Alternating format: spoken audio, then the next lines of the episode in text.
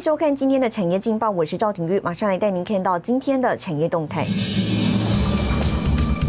市场看好年后被动元件需求逐渐复苏，国巨营运呢有望加温。外资回心转意，加码大力光，明年高阶动能重启。电动车驱动新题材，第三类半导体、智慧座舱跟自动驾驶新商机。工研院携手亚太环境科技，抢攻绿色科技商机。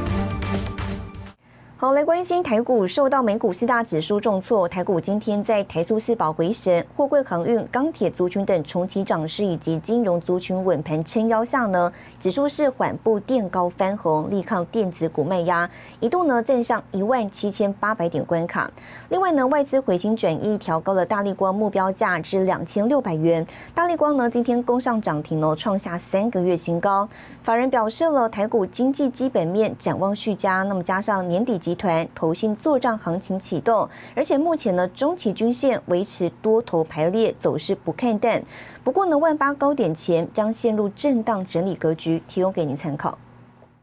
好，接下来请看今天的财经一百秒。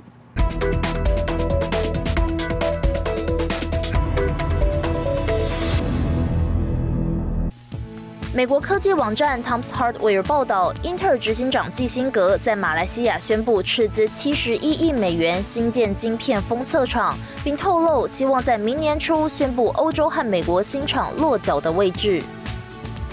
美股纳斯达克指数周四收盘重挫超过百分之二，主要原因是彭博报道，苹果正在大举招兵买马，开出不少无线晶片研发直缺，计划推出取代博通 Skyworth 供应的自研无线晶片。消息传出后，包括博通、Skyworth、辉达都下跌，台积电 ADR 则是下跌了百分之二点七八。台积电十七号在台股表现一度跌破六百元，后来又站稳。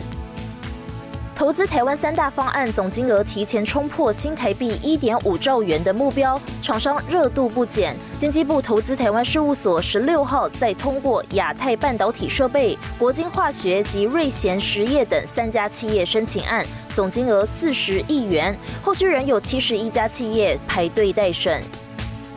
中国浙江本土疫情升温，包括钴盐厂、药企、印染纺织业等多家企业被迫停产。受停产影响，导致电池原料之一的钴价创下超过三年来新高。新唐人亚太电视整理报道。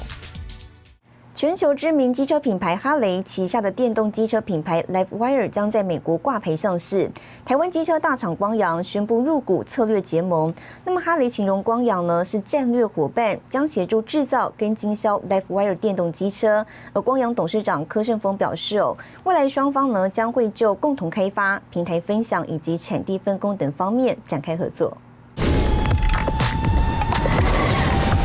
哈雷旗下电动车公司 LifeWire 将在美国挂牌上市。台湾光阳集团宣布投资 LifeWire 一亿美元，将持有 LifeWire 的约百分之四股权。哈雷旗下电动机车公司挂牌上市，台湾光阳成为唯一策略伙伴。This partnership will provide LifeWire with access to Kimco's digital and tech capabilities, powertrain and vehicle manufacturing, global supply chain, in addition to a strong existing presence in key Asian markets. Kimco brings specific expertise in scooters Light motorcycles and side-by-sides, in addition to state-of-the-art supply chain and manufacturing capabilities. 公司层面上的一个策略合作，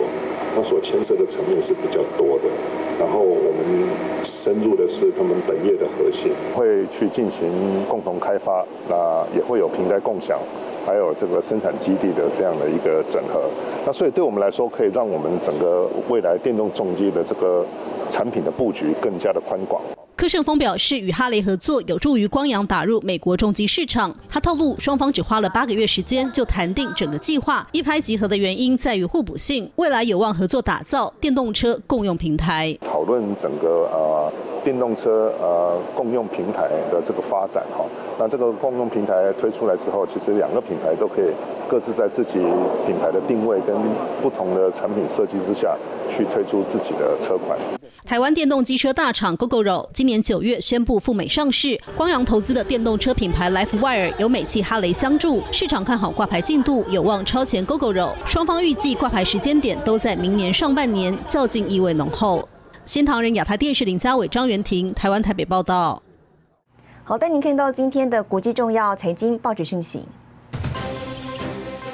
彭博社，瑞典永续发展新创募资今年达四十五亿美元，成为欧洲最大 SDG 影响力中心。金融时报，英国周三单日确诊案例创下疫情以来新高，法国宣布呢对英国入境实施更严格的管制。华尔街日报，欧洲央行维持利率不变，明年第二季扩大常规性购债规模。日本产经新闻：日本十一月不动产买卖大增，东京奥运选手村呢成为热门物件。好，普洱茶能品尝又兼具收藏价值，被称作是呢可以喝的古董。不过呢，相较热门的收藏投资风潮，私家收藏则是重视值跟量。在台湾有这么一位普洱茶的女性收藏家，从事医疗产业的赖金妙，自父亲跟长辈手中呢，获得了一百三十多种珍贵普洱茶，数量之多，在两岸三地非常罕见。而多款古董普洱茶也在新唐人镜头前独家亮相。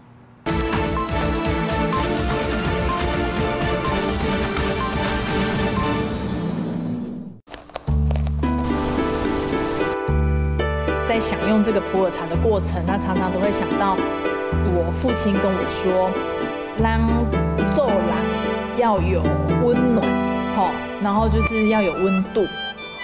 品茗好茶，从中体悟做人道理，这是生技公司执行长赖金妙对父亲的印象。在赖金妙九岁时，往返两岸三地经商的父亲因心肌梗塞离世，留给他的只有收藏多年的普洱茶。九七年回归的时候，一个机缘，所以等于是我伯父他们就是把那个时候要回归的时候钱，把那时候的老古董茶，那时候都运回来台湾，发现到说哇，原来我父亲留给我的是一个这么棒、这么棒的一个礼物。透过父亲友人的介绍，赖金妙认识收藏普洱茶多年的长辈，了解普洱茶的珍贵，并研习茶道，扩充专业知识。在你的口腔停留久一点，然后你再把它吞下去，然后你会发现说，在你的口腔当中，它慢慢的有一种滋润的果胶的感觉。那普洱茶里面它最珍贵的就是这个果胶。普洱茶独特口感还体现在它的年份。以二十五年的冰岛古树茶来说，茶汤为金黄色，有淡淡清香。四十五年的老古董茶，因发酵时间长，茶汤为枣红色，茶香浓郁。与茶王福源昌号同等级的六十五年老古董茶，茶汤则为琥珀色，口感更为深沉浑圆。那茶的种类将近有一百三十多种，两岸三地收藏家这一个名号的收藏的私家珍藏的茶，就是真的是唯一的。赖金耀说，一九四九年起，普洱茶在中国除了四大国营茶厂之外，因国共对战导致停工停产，普洱茶遇到了真空中断，直到近三十年又渐渐崛起。香港成为百年来集散茶叶精华的枢纽，收藏投资风潮兴起，私家收藏则重视质跟量。在我们自家收藏的这整个的经历而言，其实我们就很单纯。哪个茶区，然后我们的量跟值怎么样去做一个很好的一个筛选？所以你茶质好的时候，我们不需要透过所谓的快速熟成，都是属于自然后发酵产生出来的这样的一个有价值性的一个普洱茶。赖金妙兴趣广泛，不仅收藏普洱，也收藏罕见的珍贵奇木。我的医疗产业的技术的来源也是天然的。那所以普洱茶这一块也是天然的，然后这个奇木也是原生天然的，所以希望我能够给我身边所有的人就是一个真。赖金妙专注医学本业，乐于以茶会友，分享珍藏普洱，每一口茶汤都透着对父亲的爱与思念。好，带您看到下周有哪些重要的财经活动。